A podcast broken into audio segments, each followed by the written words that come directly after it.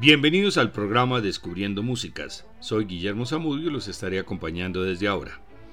Astor Pantaleón Piazzolla, hijo único de inmigrantes pobres, nació en 1921 en Mar del Plata, Argentina. La familia se trasladó a Nueva York cuando Astor tenía cuatro años. Al cumplir los nueve, su padre le regaló un bandoneón que había comprado a un prestamista por 19 dólares. Además de tomar clases de bandoneón, Piazzolla estudió con el pianista clásico Bela Vilda en 1933, llegando a ser un admirador de Bach y de Rachmaninoff. Por esa época fue también cuando este prodigio en ciernes conoció y tocó con Carlos Gardel, apareciendo como repartidor de periódicos en la película El día que me quieras. En 1937 la familia volvió a Mar del Plata y su pasión por la música de tango fue avivado por el sexteto del violinista Elvino Bardaro. Apenas con 17 años se instaló en Buenos Aires en busca de trabajo como músico. Formó parte de varias orquestas de tango hasta 1939, año en el cual realizó su sueño de tocar bandoneón con la orquesta de Aníbal Troilo, en la cual ocupó un lugar destacado durante algunos años. En 1941 estudió piano y teoría con el compositor clásico Alberto Ginastera. En 1949 tenía dudas en cuanto a su rumbo musical y buscó dejar el tango estudiando Ravel, Bartók y Stravinsky, así como jazz en los Estados Unidos. Se aleja un poco del tango y compone una suite para oboe y cuerdas. Estudia también dirección de orquesta. Pero en 1950 comienza a definir su estilo, compone dos tangos, Prepárense y Triunfal, y se convierte en arreglador para orquestas típicas. En 1951 Compuso la Sinfonía Buenos Aires, opus 15, y la presentó al concurso de composición Fabien Sevinsky. Ganó el premio y fue interpretada en 1953 con la dirección del propio Sevinsky. En 1954 ganó una beca para estudiar en París con Nadia Boulanger y ella lo animó a que no dejara de lado el tango, pero que intentara darle un nuevo vigor basado en sus conocimientos de jazz y su educación clásica. La primera obra que le presentó a la maestra fue Sinfonieta, composición de 1953 para orquesta de cámara, escrita en un estilo nacionalista marcado por su maestro Ginastera. El primer movimiento es dramático, alegro marcato, un poco pesante, con una energía musical que muestra la influencia de la música de Stravinsky. El segundo, sombrío, andantino, poco mimoso, presenta como tema principal una sombría y oscura melodía que se va deslizando hacia el agudo. El tercer movimiento, jubiloso, vivace, empieza con notas parlanchinas repetidas, creando un moto perpetuo dinámico que nos conduce hacia una vigorosa conclusión. Sin embargo, siempre tiene la influencia de la melancolía que para el compositor es la esencia de la Argentina. Vamos a escuchar la sinfonieta con la Orquesta Sinfónica de la Radio de Frankfurt, dirigida por el colombiano Andrés Orozco Estrada.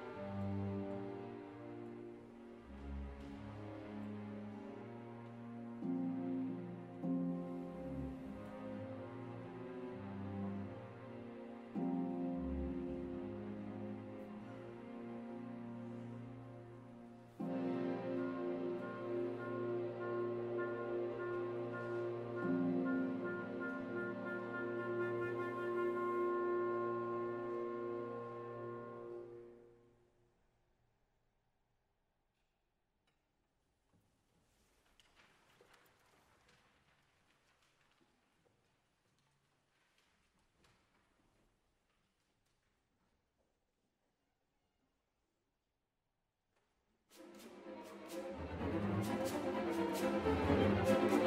you.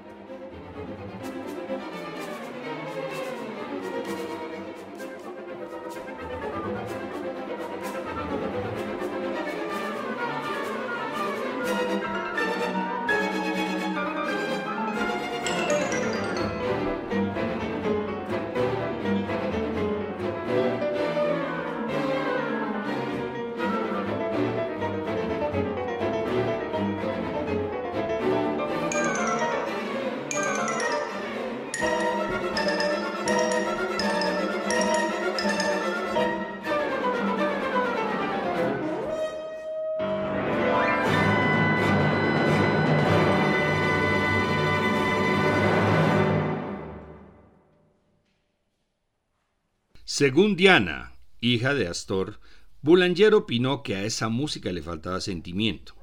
Cuando nadie le preguntó a Piazzolla cómo se ganaba la vida, le contestó que escribiendo tangos y le tocó al piano una de sus primeras obras, Triunfal.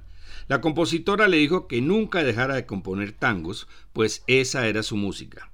Desde entonces nunca renunció al tango ni a la música clásica. Escuchemos Triunfal, interpretado por Astor Piazzolla y su quinteto, violín, guitarra eléctrica, piano, contrabajo y bandoneón.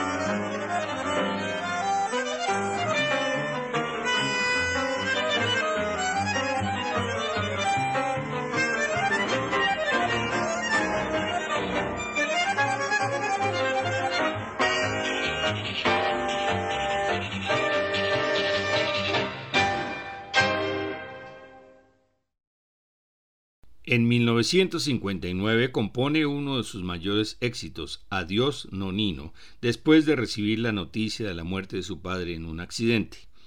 A comienzos de los 60 compone La Suite del Ángel para acompañar la obra de teatro Tango del Ángel de su amigo Alberto Rodríguez y en la segunda parte de los mismos 60 compone Las Cuatro Estaciones Porteñas, un homenaje del tango a Vivaldi. Vamos a escuchar Primavera porteña con Piazzolla en el bandoneón y su quinteto, grabación en el Teatro Regina de Buenos Aires.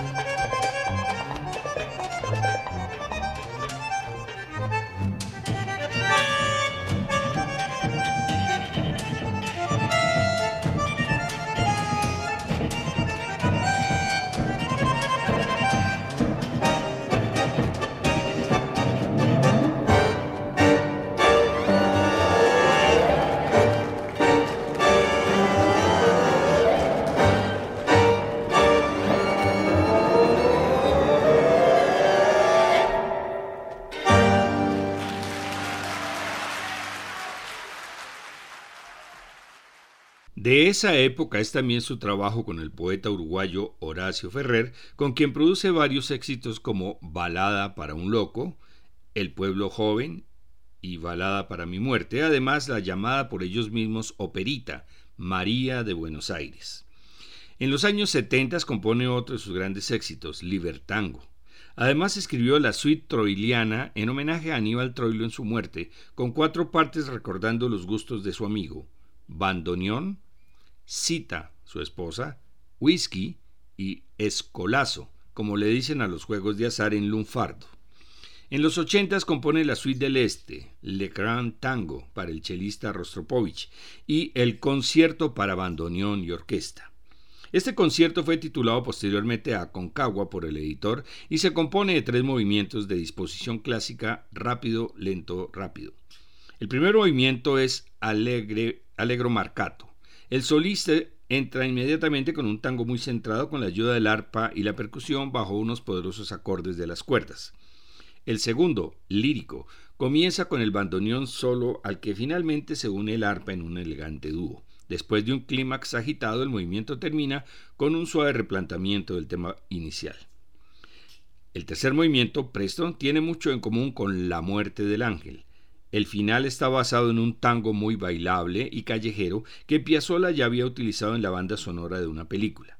Vamos a escuchar el concierto para bandoneón y orquesta con Astor Piazzolla y la Orquesta Filarmónica de Buenos Aires.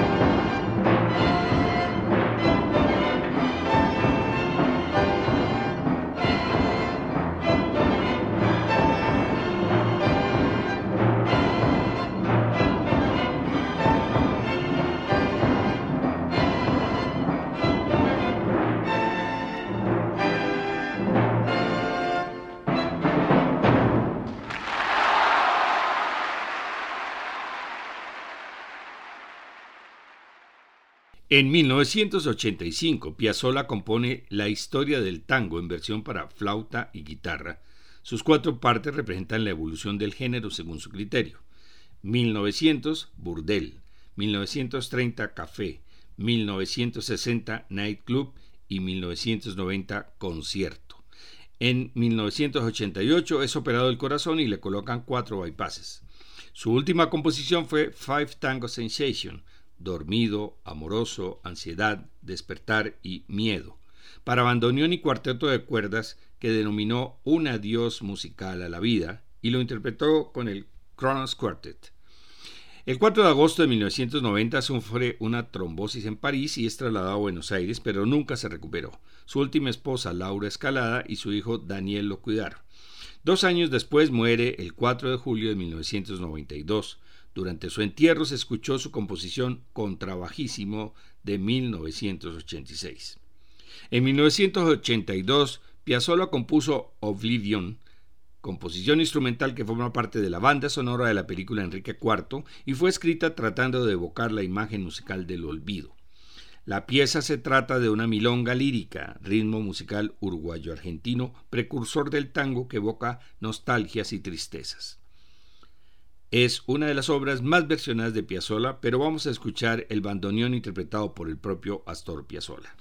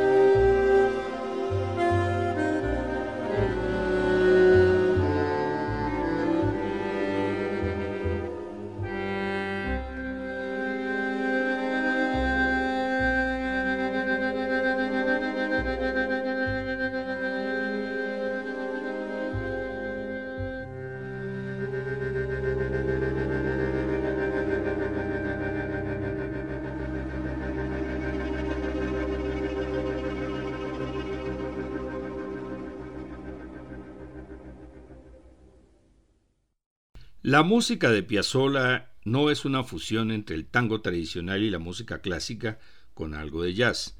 Es una tercera vía, el tango de Piazzolla, a través de los grupos que formó en su vida, el Octeto Buenos Aires, el Quinteto, el Nuevo Octeto, el Conjunto 9, el Sexteto Nuevo Tango y el Octeto Electrónico, aunque también compuso para orquesta sinfónica y de cámara. Definitivamente, Astor Piazzolla fue uno de los más importantes compositores del siglo XX. En el próximo programa abordaremos el tipo de música argentina que predominó en los años 60 y parte de los 70, los grupos vocales folclóricos. Hemos seleccionado a uno de los más representativos, el Quinteto Tiempo. Les esperamos.